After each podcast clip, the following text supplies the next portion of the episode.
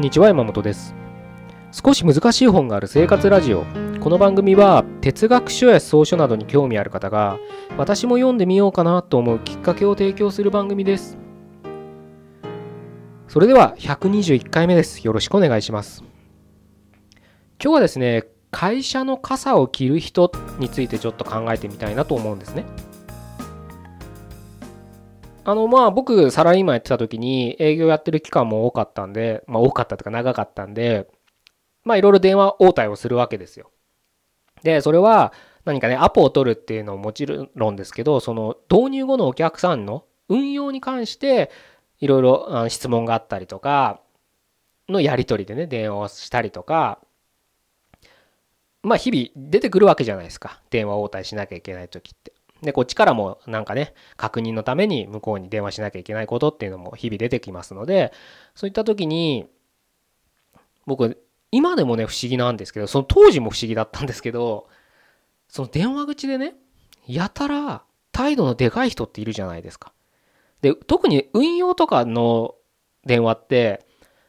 まあ営業で、最初のフロント営業とかで、その、相対する人たちはいるかもしれない、あいたいるんですけれど運用とかってやっぱりその提案の時に合わないで導入後に会う会うというかねやり取りが発生するわけですなので会ったことがないわけですよその運用の人たちとは。でそういう人に電話かけたりとか電話がかかってきたりとかした時にすごい電話ですよ社会人の電話対応としてあるまじき偉そうなやつっていうのが絶対いるんですよ。で、これは僕の勝手な所感なんで、うん、全部に当てはまるとは言わないんですけど、特に大きな会社に勤めている人ほどそういう態度を取る人が多いんです。まあ運用って正直その客先とあんまりなんだろうな営業提案するとかねそういうことをしないわけですからうんなかなか100歩譲ってね うんあんまり慣れてないっていうことを前提にしたとしても、で特に運用って運用は運用でね、営業は営業でそれなりの悩みもあるでしょうし、うん、運用は運用で運用の悩みがあるんで、そういったのも理解をした上でも、僕は人としてどうかなって思うようなことだったんですよ。だって、初対面ですよ。初対面と言わないか、電話口で。で、あでむしろそれはお客さんかもしれないですよ、相手は。でこっちはその提案した、うん、売り主っ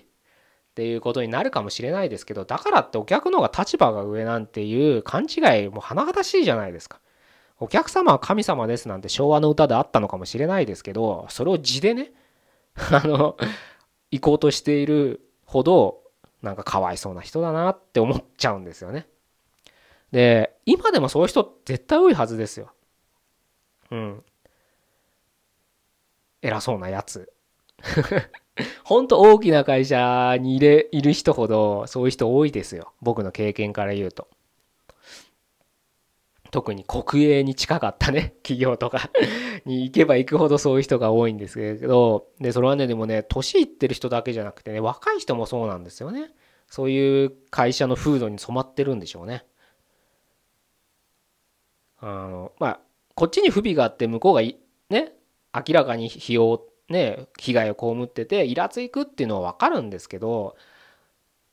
そういう場面があったらねそれをさっぴいてもいやその態度どうなのみたいなね そのビジネスとかそういう関係じゃなくて人としてどうなのってことなんですよ僕は。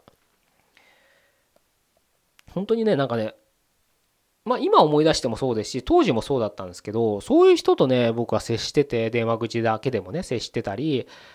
した時に思ってたのは、なんかね、ムカつくとかイラつくってより、なんかね、かわいそうだなってなんか呆れちゃうんですよね。だから別に僕はだからってなんだろうな達観してるとかじゃなくて本当になんかかわいそうな思考の回路しか持ってないんだなって思っちゃうんですよ。だってねその人がなんでそんな態度を取るかって分かんないですよ。分かんないですけど、まあ、今回の議題 議題というかね最初にお伝えしたいことって言いましたけど絶対に会社の傘を着てるからなんです。大会社という。まあ小さい会社でもそういう人いますけどちょっと今回はちょっと 大きな会社って話をしてるんでそれにちょっと限定しますけれどそういった大きな会社ブランドがあるからそういう態度を取るんです。プラスして自分は客の立場だみたいのもあるんです。それはどうなんですかね？そんなたかだかよくわからない権威性にすがって自分の態度を大きくさせるのって人としてなんかかわいそうだなと思いません？いやそれはその人それぞれだと思うかもしれないですけれどじゃあ仮にねまあそのままそういう態度を取りながら日々を過ごすのはいいですよ。でもその人いつかは会社を辞めるわけですよ。でこのご時世で言えばどんな大きな会社でも潰れるリスクはゼロじゃないですからねそういうこと、そういうことを考えた時に、いつかその傘は切れなくなるわけです。じゃあその時そういうそういう人の周りに人って集まりま、集まんなくてもいるかなと思うんです。僕だったら 一緒にいたくない、そういう人とは。うん。かわいそうな人だから 一緒にいて面白くないですよね、そんな人とね。なので、本当にねなんかかわいそうだななんて思って思ってたんですけどねその当時は。当時はって今も思ってますけどね。でまあ最近はね幸か不幸かそういう人とねあの接する機会はないですけれどないって言ったらその仕事上ではねないですまあ私生活私生活とかねまあゼロじゃないんでそういう人たちは。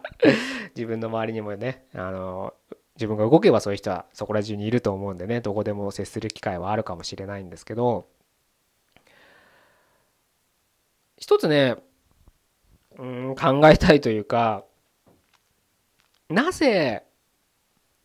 その人たちは、権威性をまとうこと、うん、傘を着ることをしてしまうのかってところをね、僕なりにちょっと考えてるんですよ。で、それって、うん、一つは、一つはっていうか、多分これなんじゃないかなと思うのが、結局、うん自分ってものがないんですよそういう人は。ないから何かを着ないともうね寒くてやってらんないんですよ。裸なん裸？ちょあれだから本当自分ってものがないから何かをまとってないと自分ってものが確かめられないんですよねそういう人って。それ脱いだらもう透明すぎて自分が本当ここにいるのか不安なんですよそういう人たちは。だから何でもいいからで何でもいい特に自分が大会社に入るっていうのはやっぱりそれなりに努力したってことですからね。まあそれを僕は否定するつもりは全くないですけれど、そういった会社に入ったっていう、入ったからこそまとえる洋服を一生懸命着こなし、着こなすって言わないか、着てるんですよ。で、それを自分だと思い込みたいんですよね。自分がないから。もう多分これに尽きるんじゃないかなと思うんですよ。そういう態度を取る人って。不安なんですよね本当に自分が消えてなくなっちゃいそうでまあそれはねいつの時代だってどんどん僕らの今の時代だけじゃなくたって時代だけじゃなくもう50年前100年前200年前これから100年後200年後もみんなね人間ってものが存続するんであれば多分この悩みはみんなずっと抱えるとは思うんですけどこれが今あからさまに表に出てきているのが今の時代なんじゃないのかなって僕は思うんですね。それは今あの、まあ、このポッドキャストでも取り上げたことありますけど「あの君たちはどう生きるか」ってね本売れてるじゃないですか漫画で売れてるのか小説ねあっちの岩波の方で売れてるのか僕はちょっと多分漫画の方で売れてるんでしょうけどあんな本あんな本って言っちゃ失礼ですよねああいった本がね売れるイコールそれだけ自分たちがどう生きていいかわからない人たちで溢れ返ってるんですよね。つまり今回の文脈で言えば自分ってものがないからどうやって生きていいかわからないぐらい自分がないから何でもいいから傘を着て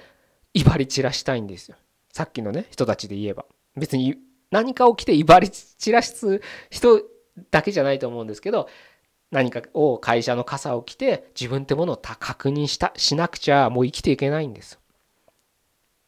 それはね他者と接する時もそうなんですよ。僕が会社辞めていろんな人に会いましたけど今も会ってますけどまずほとんどの人は山本さん今何やってるんですかって聞くんですよ。僕が着ている傘をねすぐ確認したがるんです。で、当時、当時というかね、今もね、何してるんですかって聞かれたら、いや、何してんだろうなんて不思議に思っちゃうんで、僕は必死に生きてますみたいなこと言ってたんですけど、そうするとね、みんなポカーンとするんです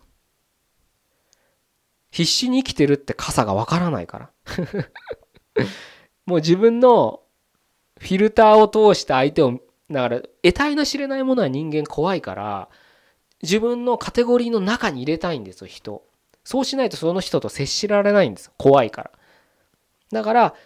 何かをしているサラリーマンをしている公務員をしている職人をしているとか何でもいいからその傘の中に自分が持ってる思考できる考えられる傘の中にその相手を入れないと接するのが怖いんです。だから何してるかすぐ気になるんです。もちろんねあの会話の糸口で聞いてるっていうのは分かるんですよ。表面上は。もちろんそれが一つの大事なねコミュニケーションのツールなんでそれはそれで全然いいんですけどあまりにもみんな聞きたがるっていうのは何でだろうって考えた時に多分そういうね意識無意識化でそういった思いがあるからなんです。逆に僕はその自分を持ってるだろうと見える人周りから自分の人生を突き進んでる人たちと一緒に話してたりするとその人たちってねあの一緒にいてすごい楽しいんですけど会話してても楽しいんですけど何やってるかってほとんど聞かないですよそんうん聞かない本当に聞かないそんな会話も登らない。相手が何してるか関係ないんですよ。その場を楽しむんですよね、本当に。で、そっからいろんなアイデアが生まれるんですよね。話題がだから豊富なんです。なんか一緒にいても飽きないんですよね。逆に最初にもう傘をね、確認しなきゃいけない人たちって、傘を確認した途端、その傘の中の会話しかしないんで、すごいつまんないんですよね。だからそれがサラリーマン同士の会話ですよ。だから愚痴だらけになるんです。文句しか出てこないんです。会社の話題以外、何話していいか分かんないんです。傘の間で、ほんと狭い傘の間で会話すると、まあそうなりますよね。もう愚痴しかないですよ、そうなったら。それがね、僕が会社員をやってた時と、それ以外傘を着なくなった時に感じたね、差異なのかなっていうふうに僕は今考えてますね。まあ今ね、あの、そういう人ってまだ全然いると思います。会社の傘を着て、うん、それで自分の事故をね、かだと勘違いしてる人がほとんどだと思うんですけれど、まあせっかくね、僕のこんなポッドキャストを聞いてくださってるので、もしね、あの、そういう人がいたらかわいそうだなって思えばいいで、いいだろうし、仮にね、自分がね、うん、